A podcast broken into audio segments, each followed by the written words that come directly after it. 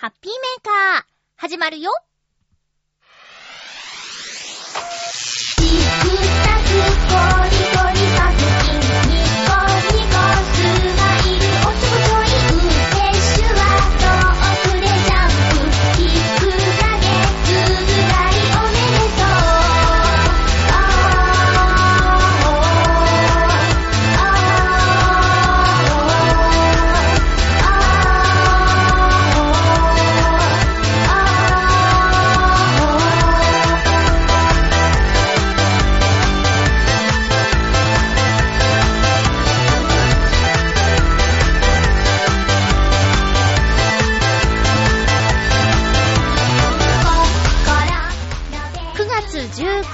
まゆっちょのハッピーメーカー。この番組は、ハッピーな時間を一緒に過ごしましょうというコンセプトのもと、ちょわへよ .com のサポートでお届けしております。今回のハッピーメーカー収録がだいぶ早い、金曜日の収録となっておりますが、台風が近づいているとかっていうニュースを見ています。今日も最後まで1時間、よろしくお願いします。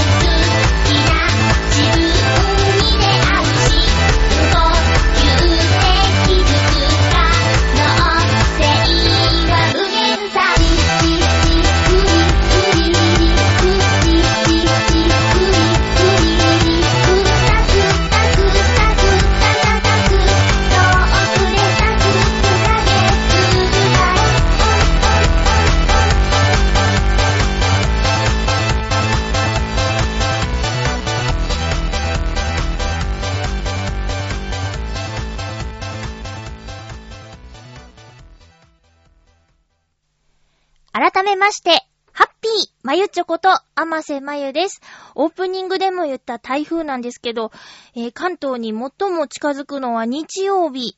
から月曜日にかけてという風にニュースでは言っていました。まあ、台風って、あの、早まったりね、えー遅くなることはまあ少ないとは思うんですけども、今この金曜日の夕方の時点での情報なので、この番組が配信される火曜の0時の段階でどうなっているかはわからないんですけれども、大きな被害がないことを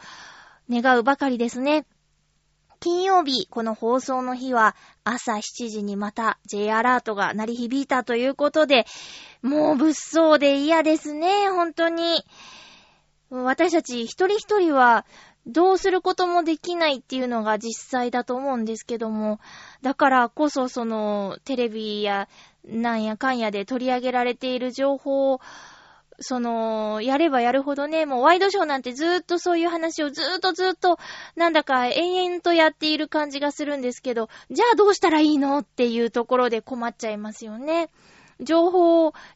化社会だからこその、なんていうか、もやもやというか、そういったところはあると思うんですけども、もう、究極を言えば、なるようにしかならないと言ったところでしょうか。私の友人が、割と、なんていうか、あのー SNS を更新していないという状況は、ちょっと不安の一つ、大きな不安の一つでもありますけどね。うん。まあ、このハッピーメーカーを聞いている時間は、少しでも楽しく過ごしてもらえるといいなと思います。ウクレレ弾き語りイマジネーションライブの第5回を配信いたしました。今回も、お客様は3名ということでね、えー、っと、まあ、寂しいですけど、これが現実。えー私のウクレレの弾き語りに興味を持ってくださる方は、さほどいらっしゃらないという現状なんですけども、それでも聞くよと言ってくださる方には、ありがたい気持ちでいっぱいです。今回は4曲演奏しました。まあ、興味がないかもしれないけど聞いてください。えー今回、えー4曲やりました。9月ということで、夏でも秋でもないというタイミングなので、あまり季節にとらわれない選曲をしたつもりです。1曲目は、甘色の髪の乙女という曲をやりました。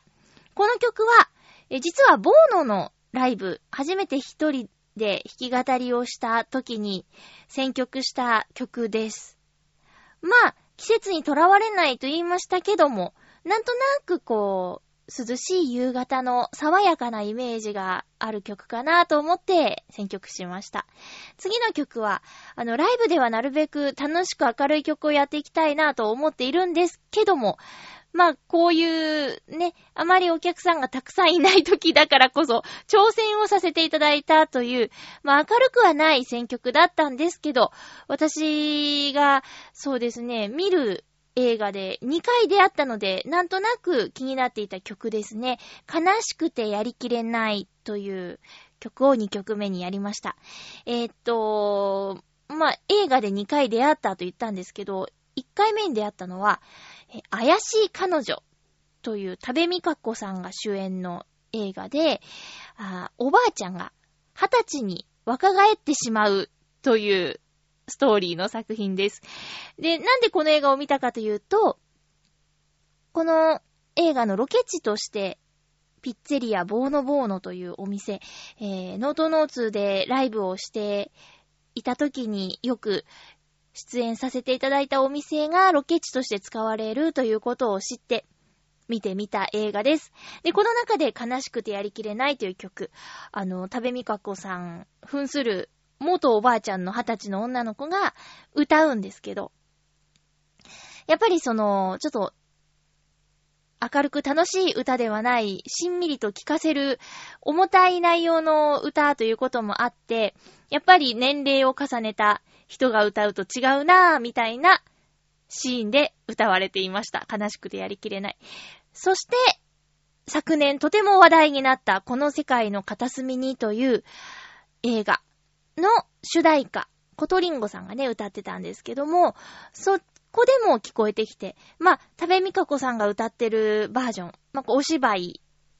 をしながら歌ってるバージョンと、コトリンゴさんがシンガーとして歌ってるバージョンと、両方それぞれに味があって、まあ、そのね、戦争がテーマの映画の主題歌ということがあったりだとか、そのおばあちゃんがいろんな思いを重ねて歌ったシーンだったとか、そういうところで、えー聞こえ方が変わってくるなっていう経験もして、じゃあ私が歌ったらどうなるだろうかというところで挑戦してみたのが2曲目、悲しくてやりきれないという曲でした。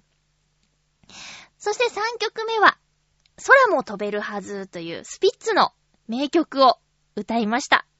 スピッツ、なんと結成20周年ということで記念の年みたいですね。スピッツの曲は割とあの簡単コードで紹介されていたり、そうじゃなくても弾きやすい、歌いやすい曲がたくさんあるので、今後もね、まあ、ライブでやるかは置いといて、スピッツの曲は挑戦したいなぁと思っています。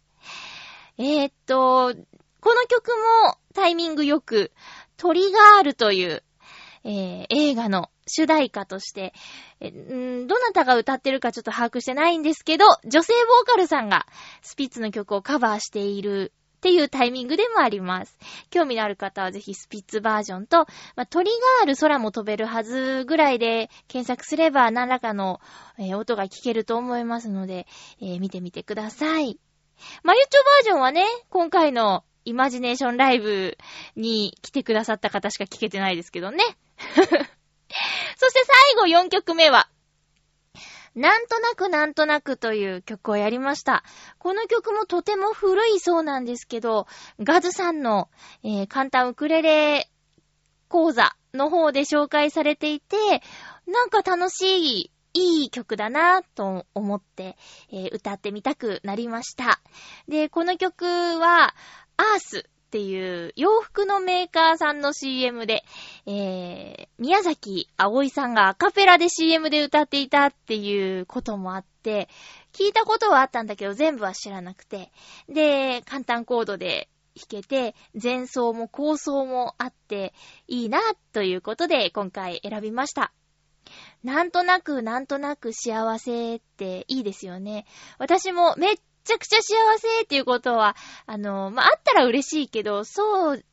いうことよりも、あー、すごく今、ふわっと幸せだなーっていう方が、心が落ち着いていていいなーっていう風に感じていて、この歌と歌詞、メロディーすべてが好きですね。なんとなくなんとなく。えーと、興味のある方は、これもね、YouTube なんていうところで検索すれば、あの、まあ、カバーしている人だってたくさんいるし、本家の、えー、かまやつひろしさんが作詞作曲していて、井上淳さんが歌っているバージョンかなえー、が出てくると思いますので、それが本家なので、あの、興味があれば見てみてください。なんとなくなんとなく、ウクレレとかで検索すれば、今回私が歌ったような雰囲気の画像も映像も出てくると思います。まあ私が歌ってるのはね、このイマジネーションライブに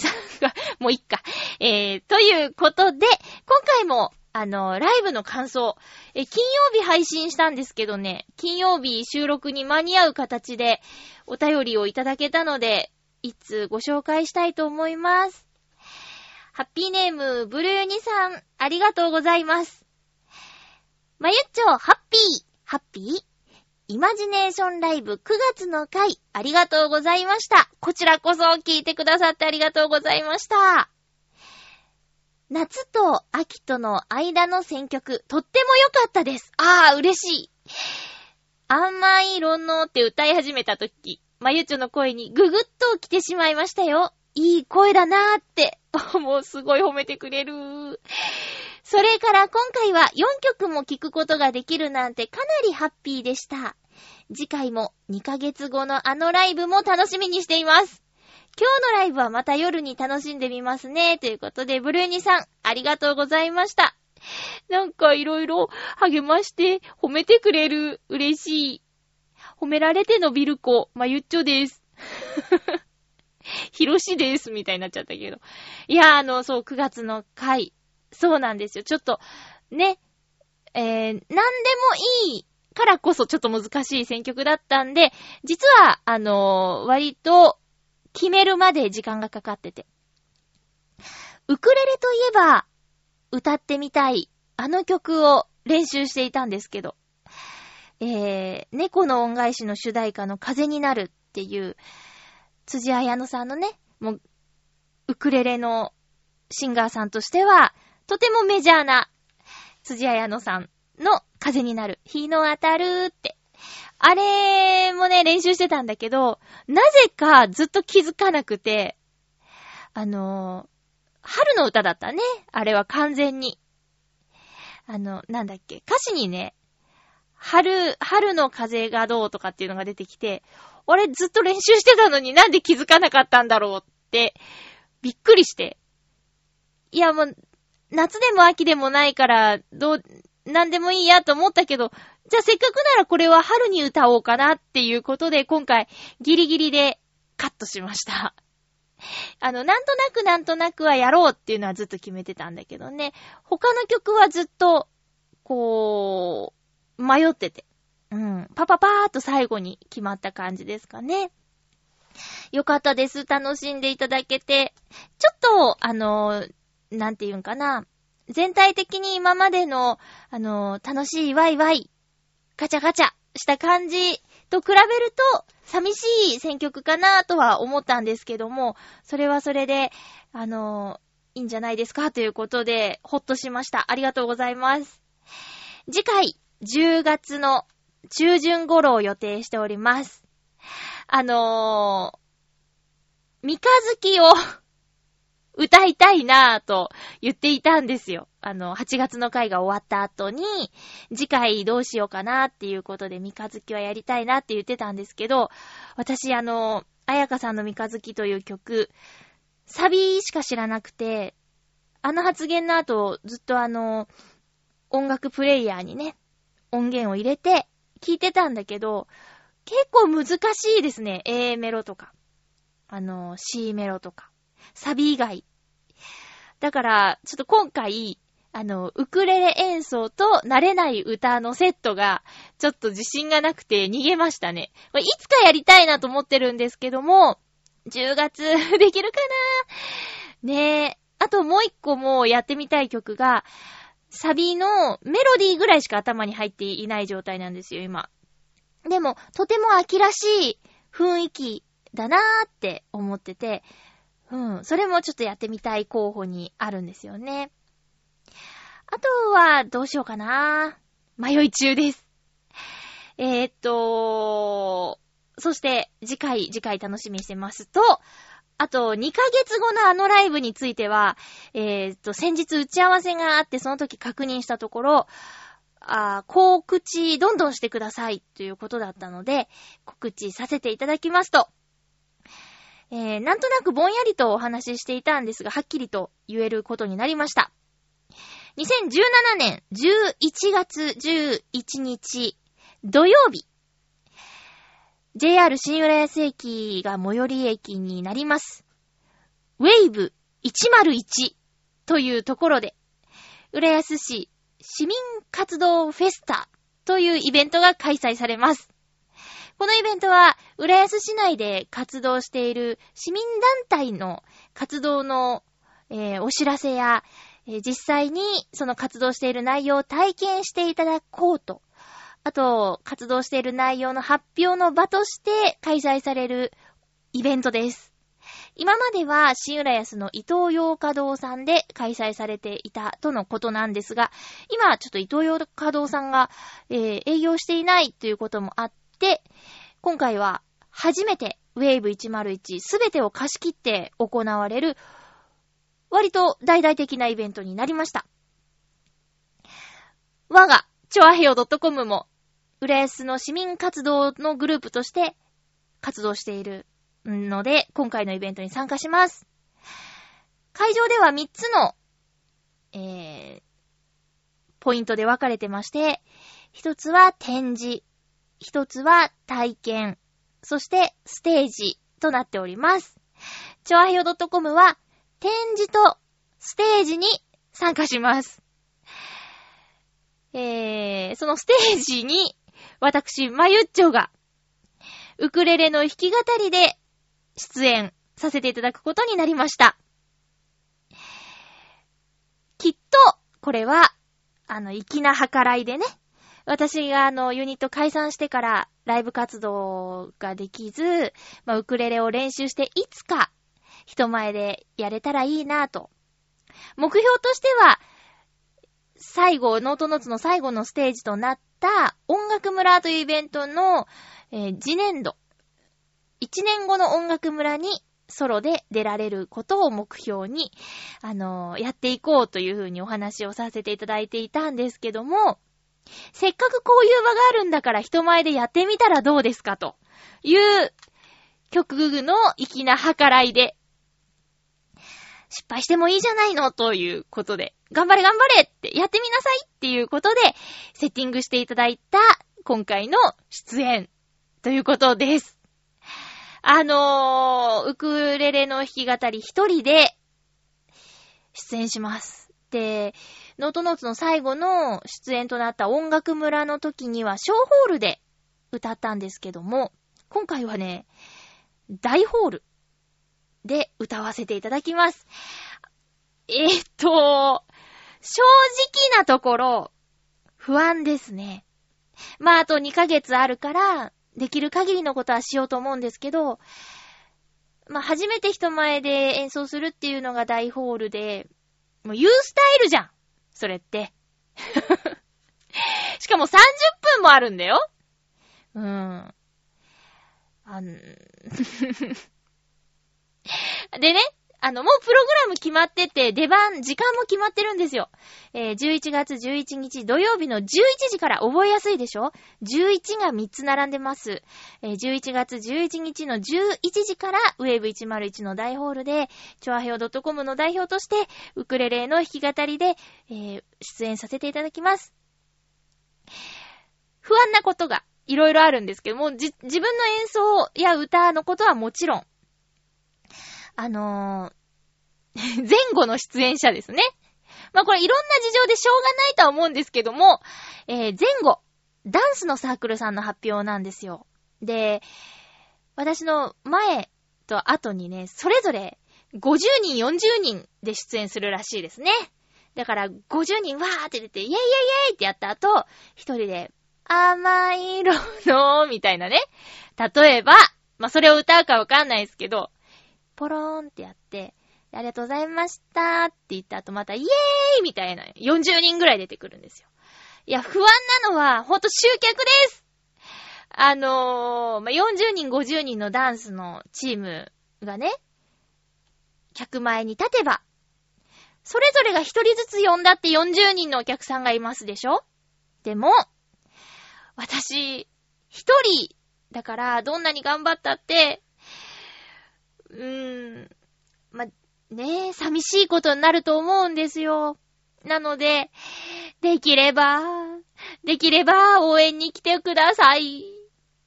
お願いします。11月11日土曜日の11時からウェーブ101の大ホールのステージで一人で歌うので、応援に来てください。お願いします。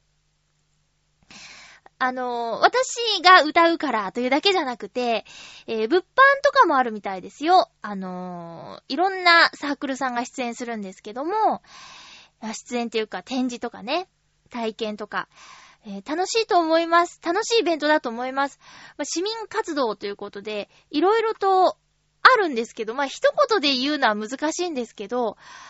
例えば古着を回収してリサイクルを頑張っていたりだとか、えー、子育て相談とか、あと認知症介護のサークルさんだとか、あと楽器で言えば、えー、オカリナサークルさん、あと民謡、えーゴスペルなどなど、ステージも、ダンス以外にも音楽関係のステージもあります。あ、もちろん入場無料です。なので、えー、ね、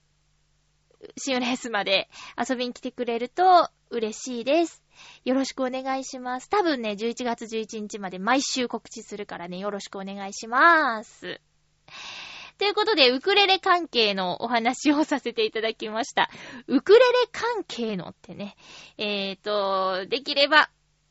もうあの、なんていうの？お金とかかからないですし、ちょっと、このね、せっかくこのハッピーメーカーを聞いてくださっているリスナーさん、できればもう20分いただけませんでしょうか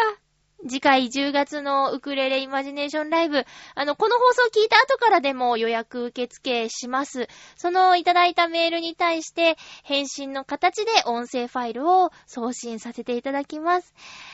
いつメールをくださるだけでライブが聞けちゃいます。どうか、興味を持ってください。うーん。よろしくお願いします。さて、どうしようかな。テーマトークとかもね、最近ちょっとお休みしてるんですよ。あのー、テーマがね、考えられなくなっちゃってね。まあ、前からなんですけどね。えー、っと、あ、前回の番組に対しての、なんていうか感想みたいなメールをいただいています。大空と大地の中でさん、ありがとうございます。まゆっちょ、ハッピーハッピー北海道の大空と大地の中でです。北海道からありがとうございます。先週の放送で SNS の話題がありましたので、便乗。私、昨年インスタグラム始めました。おー、冷やし中華始めましたみたいなね。Facebook 同様、本名でやっていますが、もう名前が漢字だと抵抗があるので、ローマ字で表記している上、ネットビジネス勧誘などの不審人物にフォローされないように承認制にさせていただいています。つまり、自分が投稿したものがフォロワーのみの公開にさせていただいています。インスタグラムのユーザー数は昨年、全世界で5億人を突破したそうです。あれ？私の見たやつはね、2017年5月のやつで7億人になってたよ。うん。えー、Facebook ではほとんどがパン屋や菓子店、レストラン、喫茶のオーナーとつながらせていただいています。店の方に Facebook ページ見まし、見てきましたと言っています。お会いしてから友達申請させていただいています。あー、これ嬉しいと思う。Facebook ページ作っているお店にとっては。それのおかげでお客さんが来たっていうのはね、すごい嬉しいことだと思う。大空と大地の中でさん、ありがとうございました。写真を撮るのが好きな方は、インスタグラム。写真が絶対らしいからね。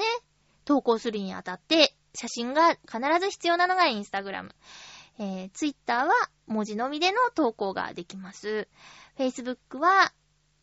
基本、本名と、本人の写真が必要っていう、お勉強を先週しましたね。まだインスタグラム始めてないです。どうしようかなーって悩んでて。で私のツイッターの更新頻度は、インスタグラムでそれをやればちょうどいいぐらいなんかね。あのー、ほんまでっか TV っていうね、バラエティ番組が好きで、まあ、いろんな先生、脳科学の先生とか、あのー、なんだ、コミュニケーションとか、そういう印象学の先生とか、心理学の先生とかが出演して、えーこういう研究がされていますっていうお話をするんだけど、あくまでも、ほんまでっかっていう姿勢で見てくださいっていうバラエティ番組なんだけどね。その番組に、えー、チョアヘオでも番組していた、今ね、辞めたわけじゃない。お休み中の、アキラ100%さん。で、ミヤゾンさん、サンシャイン池崎さんっていう2017年にブレイクしたピン芸人さんじゃなくて、はは、ミヤゾンさんはね、コンビだけど、えー芸人さんたちが出演して、生き残るためにはどうしたらいいですかっていう人生相談を、その、各先生方にするっていうコーナーがあったんですよ。そしたら、いろんな先生方が出てたんだけど、中のお一人が、えー皆さんの SNS を拝見しましたって、主にツイッターかな？なんだけど、拝見しましたって。で、そのツイッターに告知ばっかり書いてあると、やっぱつまらないと。あなたが何を見て、何を食べて、何を思ったかっていうのを、もっと発信していった方がいいんじゃないですかっていうアドバイスをされていて、おーっとって私、おーっとと思って、あの、私のツイッターって、だいたい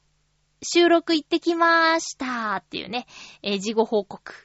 あ行ってきますって書くと、まあ、だいたい収録終わった後行ってらっしゃいのお返事を拝見することになっちゃうんでね。あー、タイミングがなーと思って行ってきまーすは書かないことにしたんですよ。で、収録終わった後、まあ、番組のタイトルを言っても問題ないやつは番組タイトル書くし、曖昧なやつは、あの、ナレーション収録行ってきましたと一言書くようにしてるんだけど、そうかって告知はつまんないのかって思って、もっと、なんていうんかな、いろんなことつぶやけるようになりたいなと思うんだけど、SNS 見てるとほんとつぶやき上手な人っているよね。なんか、なんだろう。私も嬉しくなっちゃうとか。まあ、逆に愚痴とか、すごくネガティブなことばっかりつぶやく方の目にしちゃうと心配になったり、あー、そんなこと言わんといてって、ちょっと残念な気持ちになっちゃったりとか、だから私もなるべくネガティブツイートはしたいとは思ってないんだけどね。だから、あ、見てよかったなと思ってもらえる、先週で言うとね、すごく幸せな気持ちになったり、あと悔しい思いをしたツイートがあって、何曜日だったかな？平日なんだけど、虹が出たんだってね。おっきい虹が。で、えー、イタジェラのヨシオンさんも虹が出てたって写真と一言。で、いろんな方のリツイートでどんどん素敵な写真が回ってきて、うわぁ、これはいいと思いました。ああ、こう虹の写真をいっぱい見せてもらったって幸せな気持ちになったから、そういう SNS の使い方ができるといいなっていう風に思った日でありました。あと、その、ほんまでっかを見て、自分のツイートを反省したというか、なんかもうちょっと、あの、見てよかったな、的なね。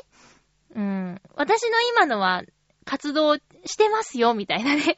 報告みたいなことになってるけど、だからつぶやきじゃないんだよね。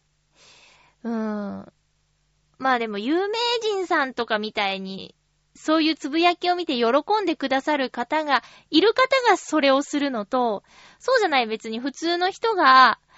なんか思ったこと言うのって、需要があるのかなとかね。まあそんなこと言ったら世の中のアカウントはほとんど、ね、あの、高校生とかがやってたりね。ふ、まあ、普通の。だから、わかんないけど、でも、そういう一般の方がつぶやく素敵なものだって拡散されてね、話題になったりもするからね。そうなりたいわけじゃないんだけど、ただもう見る人が、あの、そうなんよかったねって思ってもらえるようなことを見つけて、ツイートができたらなとか、まあ、インスタグラムやるなら、素敵な写真をね、あの、目に入れてもらえたらいいなとか、お、お目にかけることができたらなみたいな。そんなことは思いました。大空と大地の中でさんの SNS の使い方いいと思います。あの、承認制とか、実際に会ってから Facebook お友達申請するとかね。そういうのはすごくいいと思いますよ。特に Facebook はそう。あの、お会いしたことない方とはちょっと繋がれないし、なんか一番 Facebook ってプライベートな感じがするんだよね。まあ、あとちょっとビジネスにも使えるように日頃からなんていうか設定をね、あの、怠らないようにしといた方がいいんだろうけどね。うん。まあ、だから今、あの、声のお仕事をフリーでされてる方は、まあ、YouTube のチャンネルを持ったりだとか、あと Twitter の貼り付け、一番上のところにボイスサンプルを貼っとくとかね。いろいろそういうことを自分でいろいろ考えて、やらなきゃいけないっていう風になってますけどね。うん。です。大空と大地の中でさんから先週の放送に関する感想メールをいただきました。私、木曜日にですね、まあ、10ヶ月ぶりぐらいに東京ディズニーランドに遊びに行ってきました。ディズニーシーには夏、一人で、もう暑い中行ってきたんですけど、今回は親友と一緒に、あのー、ディズニーランドへ。で、最大の目的はですね、10月10日に亡くなってしまう、スタージェットというアトラクションがあるんですよ。で、スタージェットの乗り納めっていうのが最大の目的で行ってきました。このスタージェットというアトラクション。ロケットの形をしている軸の周りをですね、飛行機がぐるぐる旋回するタイプのアトラクション。ただ、ちょっと高い場所を飛びます。そして、え乗り物それぞれにレバーがついていて、引くとさらに高度を上げる。割と斜めになっちゃうみたいな、えー、スリルも感じられる。そして景色もいいっていうアトラクションです。しかもこのスタージェットというアトラクションは、東京ディズニーランドがオープンしたおよそ34年前から今に至るまで、ずーっとあったアトラクション。そして、えー、大きな建物というか、物体なので、それがなくなってしまうっていうのは、とっても寂しいなぁと。子供の頃からディズニーランドに、えー、年に一回ね、行っていたものとしては、スタージェットがなくなってしまうのはかなり悲しいことです。で、ディズニーランドを、ディズニーシーそれぞれ、アトラクションやショーとか、お店とか、いろんなものがあるんですけど、それぞれに、おそらくすべてに、えー、バックグラウンドストーリーっていうのがあってね。どうしてそれがあるのか、どうしてこのお店はそういうコンセプトなのかっていう、それぞれにお話があるんですよ。で、このスタージェットというアトラクションにも、もちろんバックグラウンドストーリーがあります。このアトラクションは、えー、実験用フライトセンター、スタージェットっていうことで、数多くのボランティアパイロットたちによる試験飛行が重ねられてきた。このスタージェットは試験飛行のシミュレーターという設定だったんですね。実は私知らなくて、これ。あの、スタージェットが終わってしまうということで特設サイトができてるんだけど、そこの紹介文に書いてあって、知らなかった。テスト飛行を終えて、本飛行をするから、10月10日で終わりますと。いうことみたいなんですよ。で、実際にね、この、8月1日から10月10日が、スターツアーズザ・ラストミッションっていうイベント期間中なんですけど、この期間中に遊びに行くと、まあ、10月10日までですね。今、現在から10月10日までに遊びに行くと、ステッカーがもらえたり、あと、スタージェットを背景に写真を撮るスポットができていたり、そして、この期間中に遊びに行って応募した50組100名様に試験飛行じゃなくて本飛行に参加する権利が与えられます。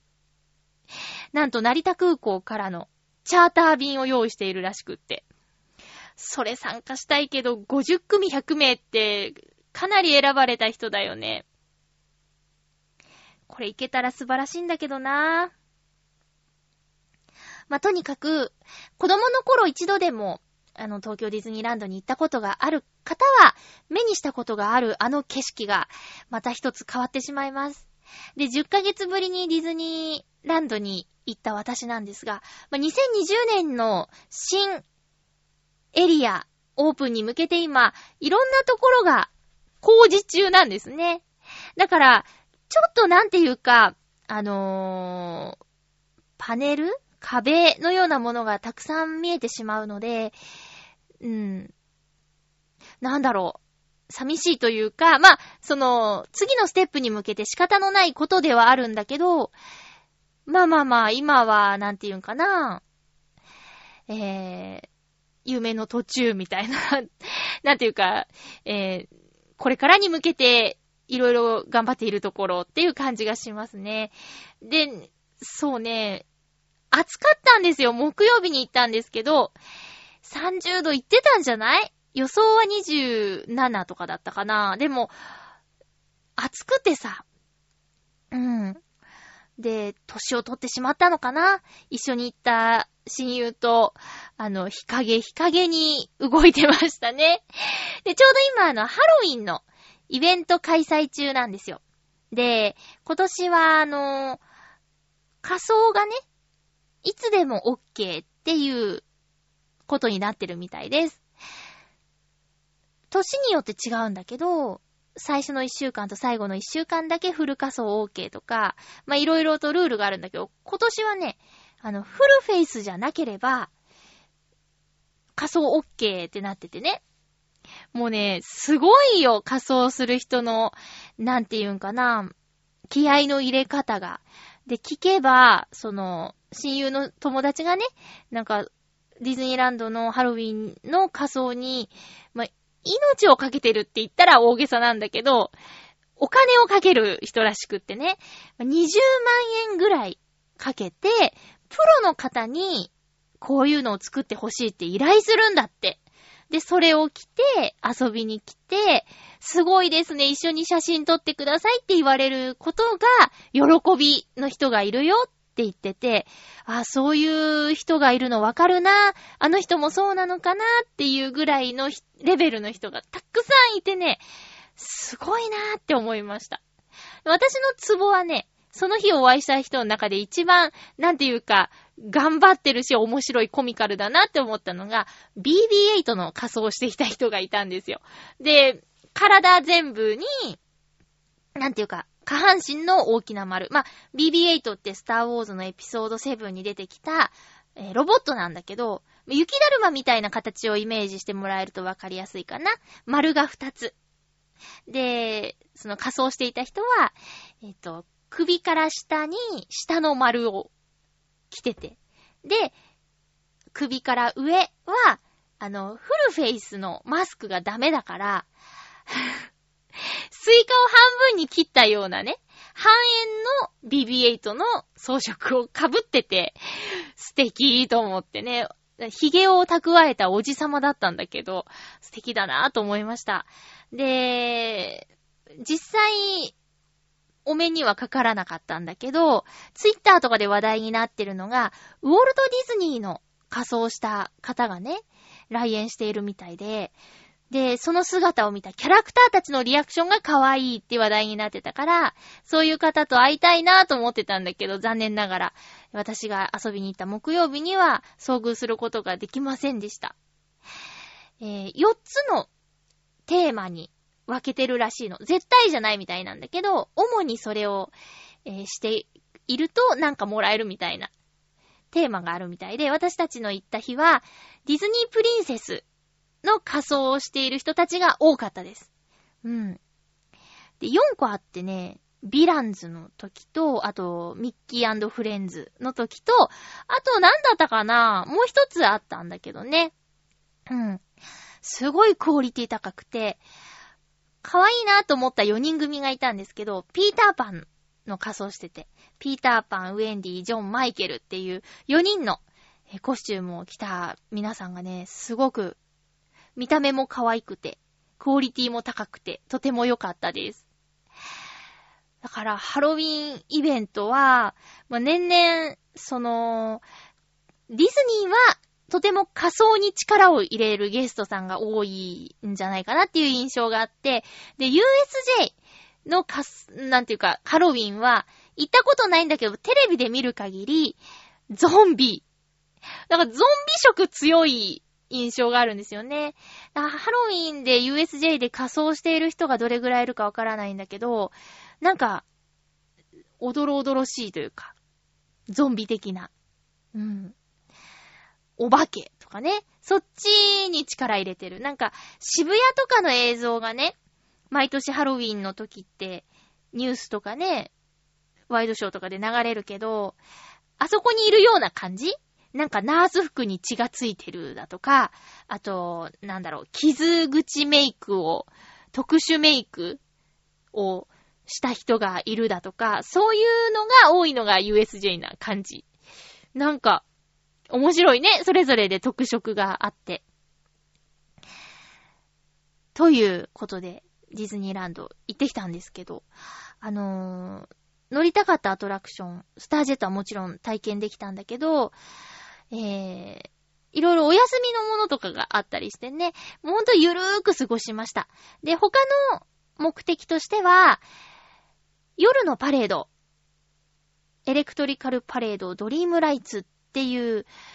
パレードがあってね、これが、ちょっとずつちょっとずつ、長くやってるパレードなんだけど、ちょっとずつ、その、フロート、まあ、出し、日本語では出しですね。え乗り物というか、走る車がね、リニューアルをされているんですよ。で、古いのを引退させて、新しいのを追加してっていうのの、新しいのが最近3台追加されたっていうことで、それは見れたらなということでも行ってきたんですけどね。えーシンデレラのフロート、そして、美女と野獣のフロート、あと、アナと雪の女王のフロート、3つのフロートが追加されてました。で、技術がどんどん進化しているからね、あのー光の表現がもう年々すごくなってて、一緒に行った子はしばらくぶりに見たみたいなんだけど、すごいすごいって連呼してました。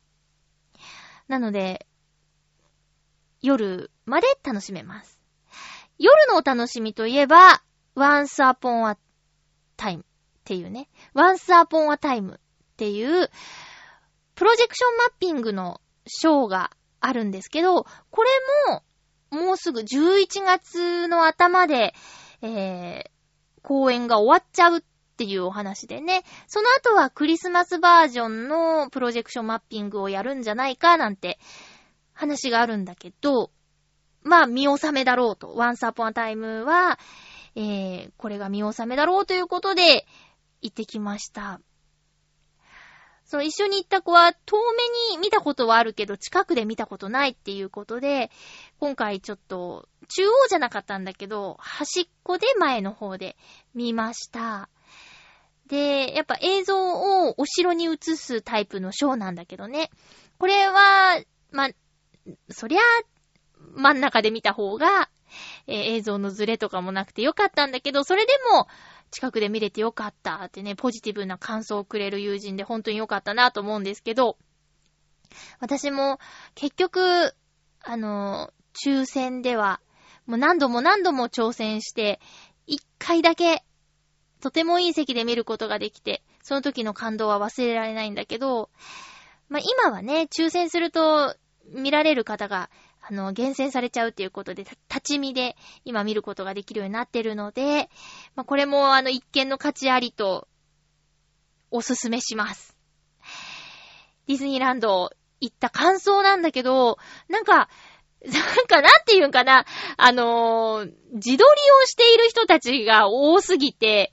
うーん、私あんまりその、写真に写った自分の姿がね、えー好きじゃないっていうか、そんななんか、バシバシ撮ろうぜイエーイみたいな感じで、やらないんですよ。でもまあ、写真は撮りたいよ。あの、景色だけの写真より人物が入っていた方がいいなって、どこか行ったら思い出に人が入ってた方がいいなとは思うんだけど、でもなんだろうな、昨今の観光地の、えー皆様は、なんだろう、なんであんなに撮るのかなっていうぐらいもうすっごい撮ってるじゃないですか。うん。なんかそ、それが、今までのディズニーランドでの景色と、私の、なんで、思ってる感じとちょっと違って、照れるっていうか、なんかちょっと恥ずかしくなっちゃうんだよね。もうちょっと、なん、うーん、昔は良かったなんて言いたくないけど、ちょっとそんな気がする。あと、どちらかというと、なんだ、ディズニーシーに遊びに行った時の方が、時間の流れがゆったり感じるような気がしますね。うん。日陰が多かったり、ベンチが多かったり、何もないところがあったりするからかな。お散歩感覚で歩けるのがディズニーシーで、ディズニーランドは何かしてないとなっていう風に思っちゃうからかな。そんなのないんだけどね。その景色を見て歩くっていう楽しみ方だって、もちろんディズニーランドにもあるんだけど、それをするにはね、混みすぎてるって 思うんですよ。もうちょっと人が少なければ、お散歩が楽しめるぐらい余裕があるのになーなんていう風に思ってしまいました。うん。大人になってしまったのか、もうちょっとゆったりと楽しみたいなっていうのが今回の感想でしたね。あとは、暑い時は無理っていう話です。まだ寒い方がいいんかもしれないですね。うん。まあでも楽しかったです。やっぱり何歳になっても、えっ、と、83年にオープンしたから4、5歳の時から行ってるんだけど、30年以上通ってて、それでもまだ大好きって言える場所って嬉しいなーって。で、私が浦安に住んでいるのもあの場所があるからで、浦安に住んでいるからチョアヘヨで今喋ってるわけだし、いろんなことが繋がってるすべてのきっかけがディズニーだと思うと本当に感謝しかないっていう感じなんですけどね。これからも大好きなままでいようと思います。お便りをご紹介しましょう。あ、ごめんなさい。ガシャン。おう、ガシャン。お便りいただいてますよ。えっと、ハッピーネーム七星さん、ありがとうございます。まゆちょうハッピー、ハッピー。映画、見てますか？私は最近見ていませんが、冬に大泉洋さんの探偵はバーにいるの第3弾が出るそうなので見に行きたいと思います。映画が見られないので、漫画の方で何かないかなと思ったところ、映画を作る人たちをコメディに描いた映画大好きポンポさんという話がありまして、これが私の中では非常にツボでした。作品を作る時のいい意味での狂気や感動が描かれている話です。もし興味持たれましたら検索すると無料で見られる漫画サイトがありますのでご覧ください。それでは、ということでありがとうございます。最近映画見てますよ。えっと、あ、でも、私が見た映画の話は、このラジオでしてるので最後かな。ワンダーウーマン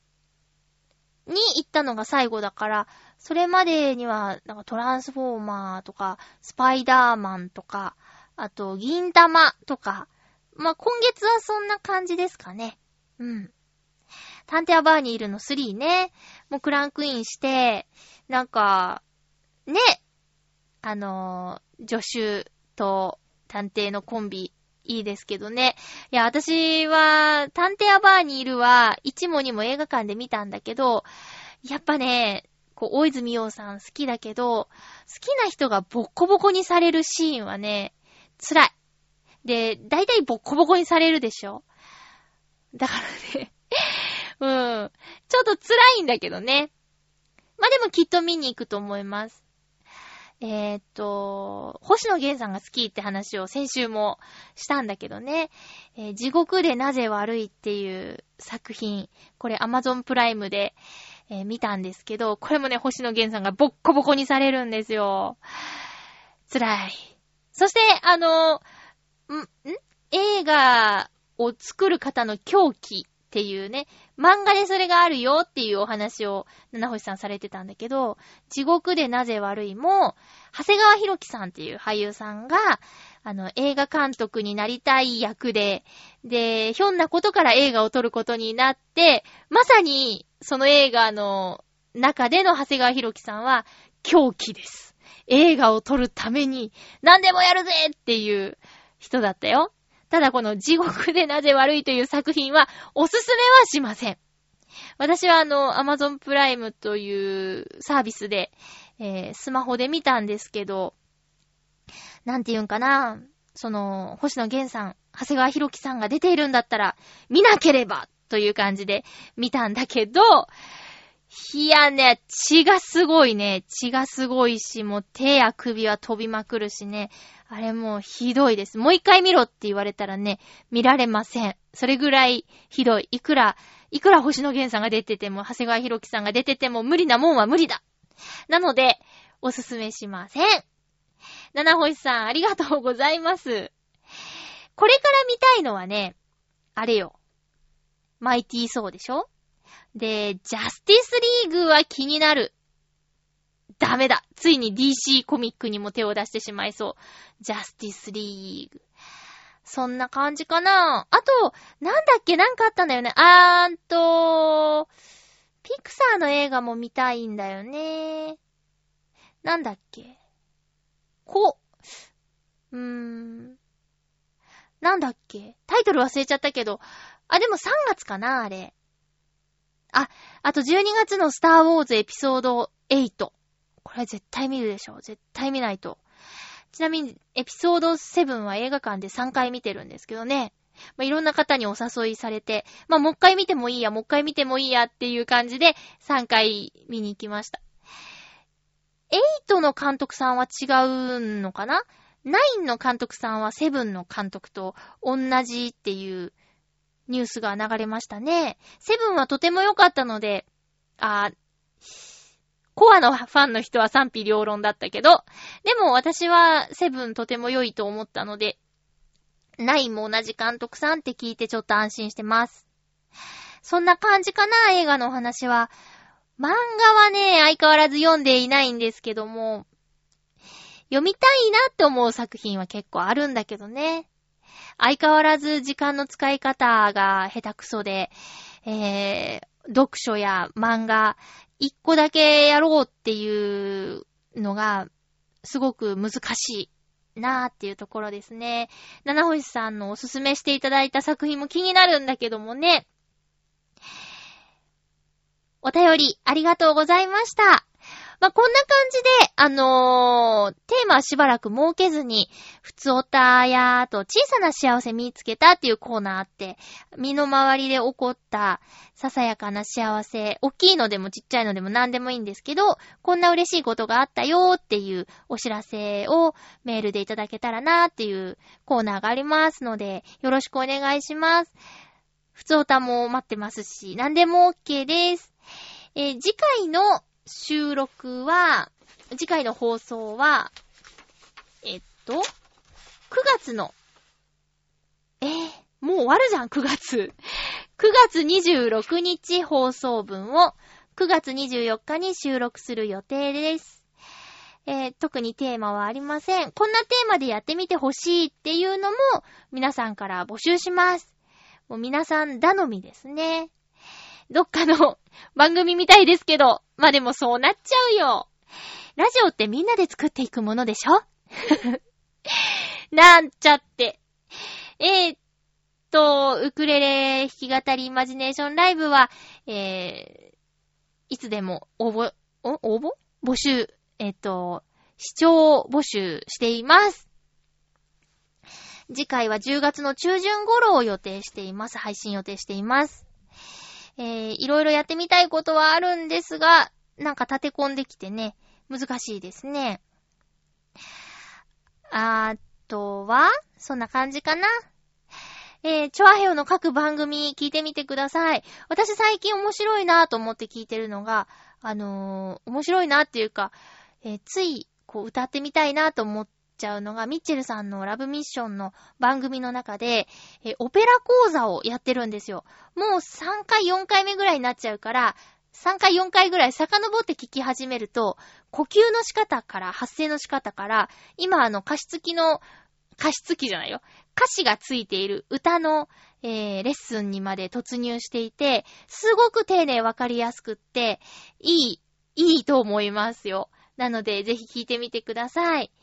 あとは、そうだな。イタジェラの、あの、お腹いっぱいの話とかも面白かったかな。あと、イタジェラに最近毎週メールが来る、なんだっけ。